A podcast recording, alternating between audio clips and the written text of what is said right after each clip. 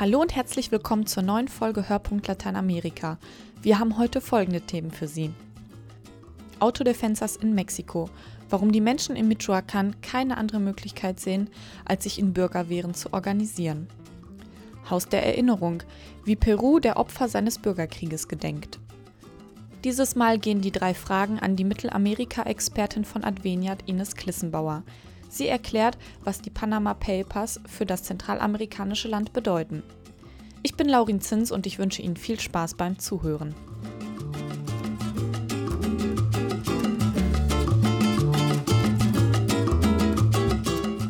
Besser eine Kugel im Kopf als von einer Motorsäge zerstückelt. Die Bürger von Michoacán sehen keine Alternative gegen die Gewalt in Mexiko. In vielen Orten gründeten sie sogenannte Autodefensas, Bürgerwehren. Wie sich die Gemeinden gegen die organisierte Kriminalität verteidigen, stellt Hilde Regenita vor.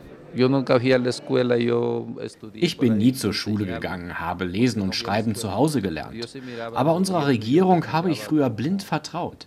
Als ich dann erlebt habe, wie unsere Situation hier immer schlechter wurde, da habe ich verstanden, dass unsere Regierungsvertreter in Wirklichkeit wie Vampire sind. Vampire, die das Licht scheuen. que a ellos no les gusta la luz, siempre les gusta la oscuridad. Sagt José Alfredo Estrella Montero, Der einfache Arbeiter musste miterleben, wie sich auch seine Heimatstadt Tancítaro im Bundesstaat Michoacán ab dem Jahr 2005 in eine von vielen Hochburgen des organisierten Verbrechens verwandelte. Die Situation hat sich immer weiter zugespitzt. Auf einmal war es normal, dass Mafiosi ganz normale Leute einfach mit Motorsägen umbringen oder am nächsten Baum aufknüpfen. Und die Militärs, die kamen gemütlich hinterher und haben sich das seelenruhig angeguckt. Da hätte ein Blinder sehen können, dass sie mit den Verbrechern unter einer Decke stecken. Die Bürger von Tancítaro versanken in Angst. Auch die Geschäfte im eigentlich blühenden Handel mit den Avocados liefen nicht mehr. Und irgendwann, da haben die Leute sich einfach ein Herz genommen, erzählt José Alfredo. Wir haben uns gesagt, besser eine Kugel im Kopf als von einer Motorsäge zerstückelt. Wir hatten nichts zu verlieren. Und so haben wir uns zusammengetan und Bürgerwehren gegründet. Sie haben sich bewaffnet und Posten bezogen am Eingang und am Ausgang der Stadt. Mit Kalaschnikows oder auch einfachen Macheten in der Hand haben sie jeden kontrolliert, der Tancítaro betreten oder verlassen wollte. Und ich garantiere Ihnen, heute können Sie unbesorgt nachts hier rumlaufen. Es wird Ihnen nichts passieren. Heute ist es hier ganz ruhig. Das Konzept der sogenannten Autodefensas im Fall Tancítaro scheint es aufgegangen zu sein. José Alfredo und seine Mitstreiter sind stolz darauf.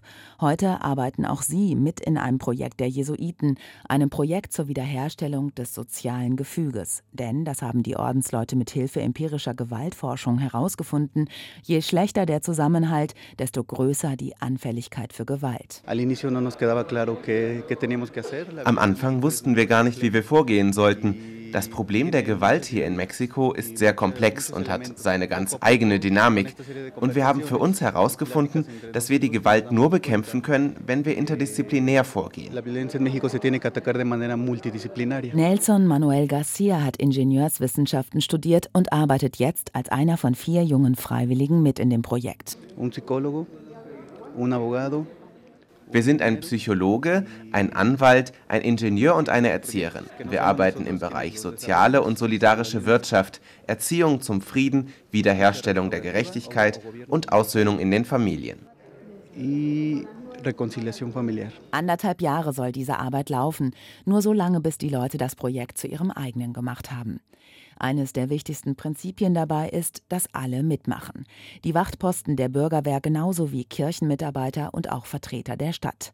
Dazu der relativ neue Bürgermeister Arturo Oliveira Gutierrez.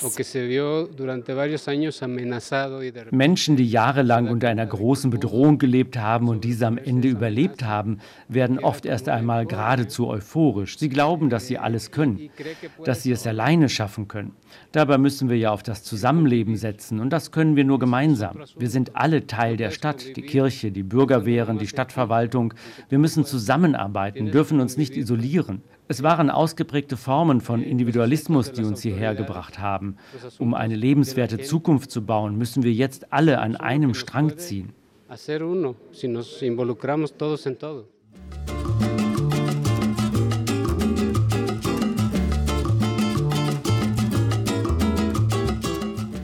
Nur wer die Vergangenheit kennt, hat eine Zukunft. Dieser Satz von Wilhelm von Humboldt steht für das Haus der Erinnerung in Peru. Das Land will die Zeit von Terrorismus und Bürgerkrieg nicht verdrängen und baute mit deutscher Unterstützung die Gedenkstätte El Lugar de la Memoria. Das Haus der Erinnerung war bis zuletzt umstritten, doch nun hilft es vielen Menschen, das Erlebte zu verarbeiten. Sandra Weiß hat mit ihnen gesprochen. Am 14. August kamen die Militärs. Überall war Lärm und Geschrei, Hunde bellten und sie beorderten alle Nachbarn zu einer Versammlung ein. Meine Mutter sah mich an und sagte, ich komme gleich zurück. Aber ich sah sie nie wieder. Die Militärs zerbombten Häuser, sie zerrten die Männer aus den Hütten und schlugen und beschimpften sie. Die Frauen schleppten sie auf den Berg und vergewaltigten sie dort. Drei Tage später kam mein Vater nach Hause. Er war einen Abhang heruntergesprungen und konnte sich so retten, denn die Soldaten dachten, er sei tot. Ich lief ihm entgegen und rief die ganze Zeit, Papa, Papa, wo ist Mama? Auch 30 Jahre später kommen Cirila Pulido die Tränen, wenn sie erzählt, was in ihrem Andendorf im August 1984 passiert ist. Bei dem Massaker von Acomarca durch peruanische Sicherheitskräfte starben 68 Menschen, die Hälfte davon Kinder, darunter Polidos Mutter und ihr acht Monate alter Bruder. Polidos Videointerview ist Teil des interaktiven Bürgerkriegsmuseums, das vor kurzem in der Hauptstadt Lima eröffnet wurde, 15 Jahre nach Ende des Bürgerkriegs. Angezettelt von der maoistischen Untergrundorganisation Leuchtender Pfad, entbrannte 1980 ein blutiger Kampf, der 20 Jahre andauerte. Auf den drei Stockwerken wird die grausame Vergangenheit wieder lebendig. An der Schautafel über die Situation an den Universitäten hält Iris Chave inne. Sie ist Forscherin des Instituts für Menschenrechte und Demokratie der Katholischen Universität. Efectivamente, yo presencié cuando aparecían los eh, descenderos. Nadie sabía quién eran exactamente. ich habe das Eindringen des leuchtenden Pfads an der Universität von San Marcos selbst erlebt. Anfangs war es schleichend. Sie luden dich zu Versammlungen des revolutionären Komitees ein und sprachen von einer besseren Welt und dass sie die korrupten Politiker loswerden wollten. Dann wurden sie immer aggressiver. Einmal sprengten sie ein Rockkonzert, weil das imperialistische Musik sei. Sie machten ein Wandgemälde, auf dem der Guerilla-Chef Abimael Guzman zu sehen war, zusammen mit dem chinesischen Staatschef Mao. Später legten sie Bomben in der Stadt. Oft fiel an der Uni der Strom aus. Aber die Mehrheit der Studenten fühlte sich davon abgestoßen. Von den 80 aus meinem Jahrgang ging nur einer zur Guerilla. de mis compañeros de promoción, que éramos más de 80, creo que solo una persona se involucró con Sendero Luminoso. Edith Chave war es deshalb auch ein persönliches Anliegen, am Museum mitzuwirken. Dass der Ort der Erinnerung überhaupt im Dezember eingeweiht wurde, grenzt an ein Wunder. Dem voran ging eine ziemlich komplexe Geschichte, an der auch Deutschland beteiligt ist, wie die Forscherin erzählt.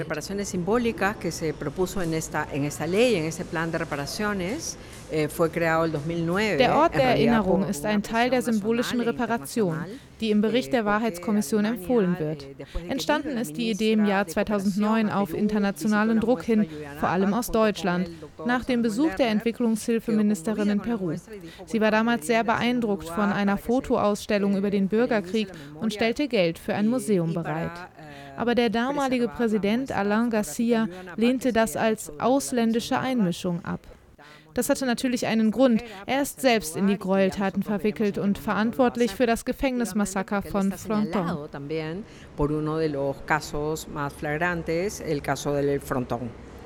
Reinhard Willig von der Konrad-Adenauer-Stiftung in Lima hat den steinigen Prozess begleitet. Also die ganze, die ganze Erinnerungsproblematik ist ein, ein Riesenproblem noch, weil die handelnden Personen zum Teil ja alle noch leben. Das ist auch gar nicht mal so lange zurück, das sind ja 30, 30 Jahre. Es ist noch sehr frisch. Ich glaube, da muss noch viel mehr Zeit äh, ins Land gehen, bis da äh, eine Beruhigung der Diskussion und ein, ein rationales Umgehen mit der Thematik stattfindet. Der erste Leiter der Museumskommission war Nobelpreisträger Mario Vargas Llosa. Sein Nachfolger ist Diego García Sayan. Er brachte das Museum dann bis zur Eröffnung. Für García Sayan ist das Museum ein wichtiger Beitrag zur Aussöhnung. Die Notwendigkeit eines Bewusstseinswandels sieht er aber mehr in der Elite denn in der Gesellschaft. Entonces hay una especie de necesidad eh, política de repetir die politischen Eliten reduzieren das Thema auf eine Verurteilung des Terrorismus, statt sich tiefer mit den Gründen dafür zu befassen, weil das in ihren Augen den Terror rechtfertigen könnte. Es fehlt ihnen an politischer Reife, ganz anders als den Opfern. Zum Beispiel traf ich in Ayacucho den Vater eines Verschwundenen, der mir sagte, wir müssten unbedingt auch das Leid der Polizisten würdigen, denn der ermordete Sohn seines Nachbarn war Polizist. Das zeigt ein ganz anderes Mitgefühl und Weitblick. Die Opfer wollen nicht nur materielle Entschädigung, sondern auch Anerkennung. Deshalb ist es wichtig, dass sie sich mit dem Museum identifizieren können. Pero que las víctimas se sientan identificadas.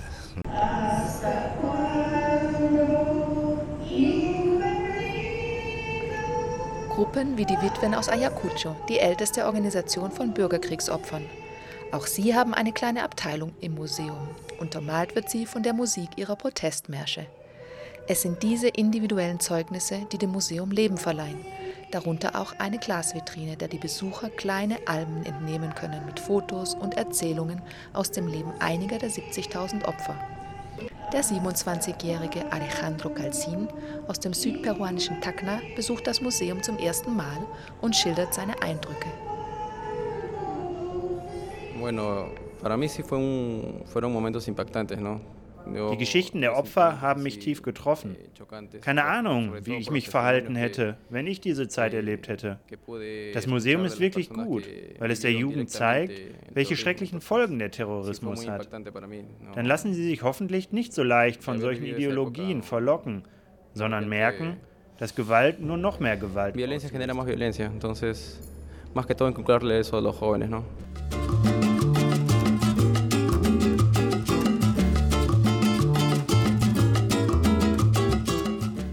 Seit einigen Wochen ist Panama in aller Munde.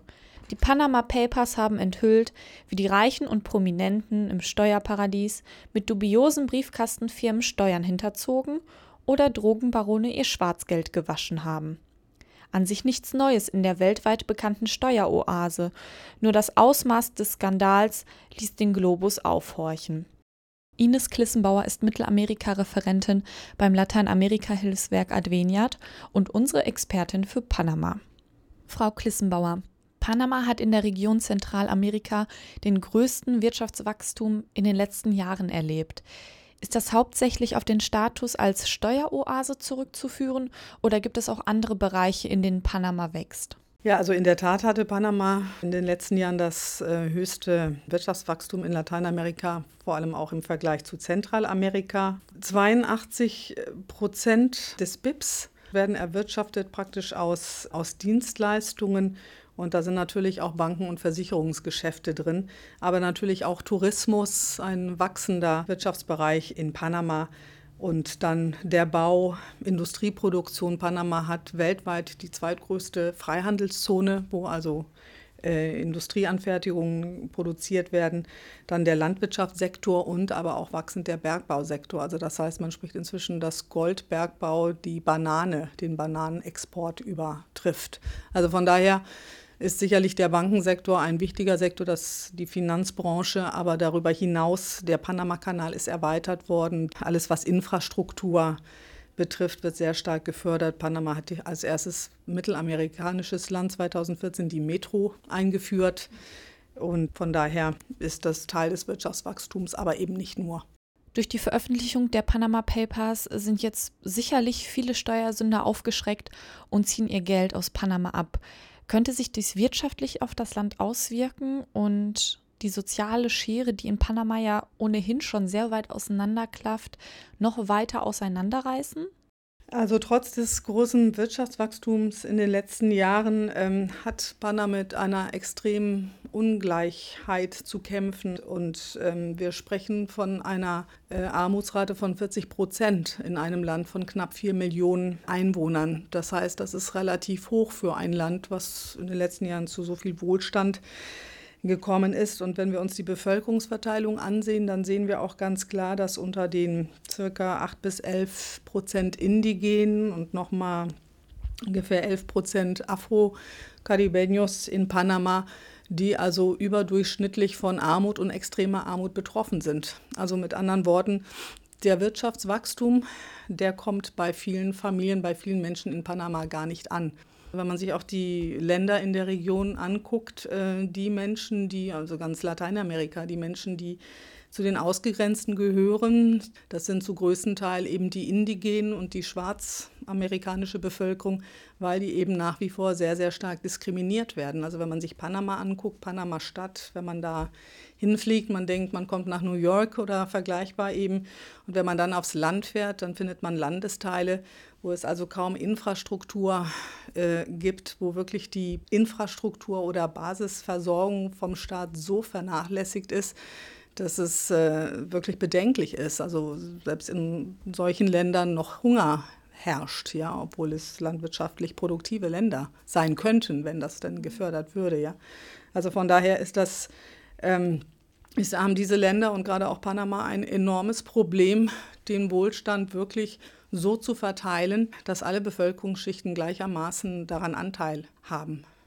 Während die Panama Papers hier in Europa doch schon recht große Kreise ziehen und Politiker in die Schusslinie von Demonstrationen und ähm, Rücktrittsforderungen gerückt sind. Wie sieht es in Panama aus? Werden dort irgendwelche politischen Konsequenzen gefordert, die sich aus dem Skandal ergeben? Ähm, also die Agentur Mossack Fonseca, die hat sich ja dagegen gewehrt äh, und sagt, wir, wir betreiben nichts Illegales, ja, und die Regierung sagt, wenn so viele ausländische Millionäre und Politiker und was weiß ich alles in Panama Papers investieren, dann sind sie auch Teil dieser Illegalität, wenn es die denn gibt. Von Rücktrittsforderungen oder dass es politische Umwälzungen darauf als Folge geben wird, davon sind, ist, ist, glaube ich, das Land weit entfernt, würde ich sagen. Also jetzt versucht der Präsident natürlich aufzuklären, und äh, eine Kommission hat er wohl ernannt, eine unabhängige Kommission, die prüfen soll, was für Straffälle genau vorliegen und was genau äh, es mit auf sich hat mit den Panama Papers und macht natürlich Versprechungen, dass Panama natürlich den Bankensektor transparent machen will und sich an internationale Standards anbinden will und so weiter und so fort. Also viele Verkündigungen, dass man sich da in dem Sinne verbessern will und natürlich auch das Image von Panama wiederherstellen möchte, sofern es denn, sofern es gut war, sage ich mal. Der Präsident ist gut befreundet mit dem Fonseca. Das sind Leute, natürlich die erfolgreichen Geschäftsleute, die kommen meistens aus den Riegen der Oberschicht. Das sind Menschen, die haben im Ausland studiert, die sind auch ausgebildet in Amerika und in London, der Fonseca. Ja, also die kennen sich seit jeher, sind eng verbandelt und die Aussage von Varela, vom Präsidenten, war, in den schlimmsten Stunden lässt man Freunde nicht alleine. Ja, also von daher, er wird natürlich, denke ich, versuchen aufzuklären, weil das natürlich dem Standort Panama enorm schadet, einen enormen Image schadet jetzt zufügt und er natürlich ähm, versuchen wird, das abzuwenden. Ähm, wobei er aber auch klar sagt, die Gesetze, die wir hier befolgen oder die hier im Finanzwesen herrschen, die kommen eigentlich auch aus Amerika. Die sind aus Nordamerika, das ja einen enormen Einfluss in Panama immer hatte. Die sind dort gemacht, ja, und ähm, die anderen Länder brauchen nicht so tun, als hätten sie eine reine Weste. Vor allem auch nicht, wenn sie bei uns investieren oder ihre Gelder parken. So wie ich das mitbekomme aus Panama, ist die Bevölkerung erstmal sehr betroffen, weil jetzt zeigt die ganze Welt auf Panama. Also nicht nur auf das Finanzwesen und alles, was dort schief läuft, sondern eben auf das ganze Land. Also die Menschen fühlen sich verurteilt. Jetzt ist Panama korrupt wieder mal in den Schlagzahlen. Und ähm, von daher gibt es auch Aufrufe, dass die Panameños trotzdem ihre Würde, ihren Stolz behalten und äh, trotzdem zu ihren Erfolgen stehen und jetzt sich nicht das Land ins Chaos reden lassen. Vielen Dank, Frau Klissenbauer, für Ihre Ausführungen zum kleinen Land in Mittelamerika, über das momentan die ganze Welt spricht. Und damit verabschieden wir uns mit Hörpunkt Lateinamerika für dieses Mal. Vielen Dank an Sie fürs Zuhören und an Hilde Regenita und Sandra Weiß für ihre Mitarbeit. Bis zum nächsten Mal.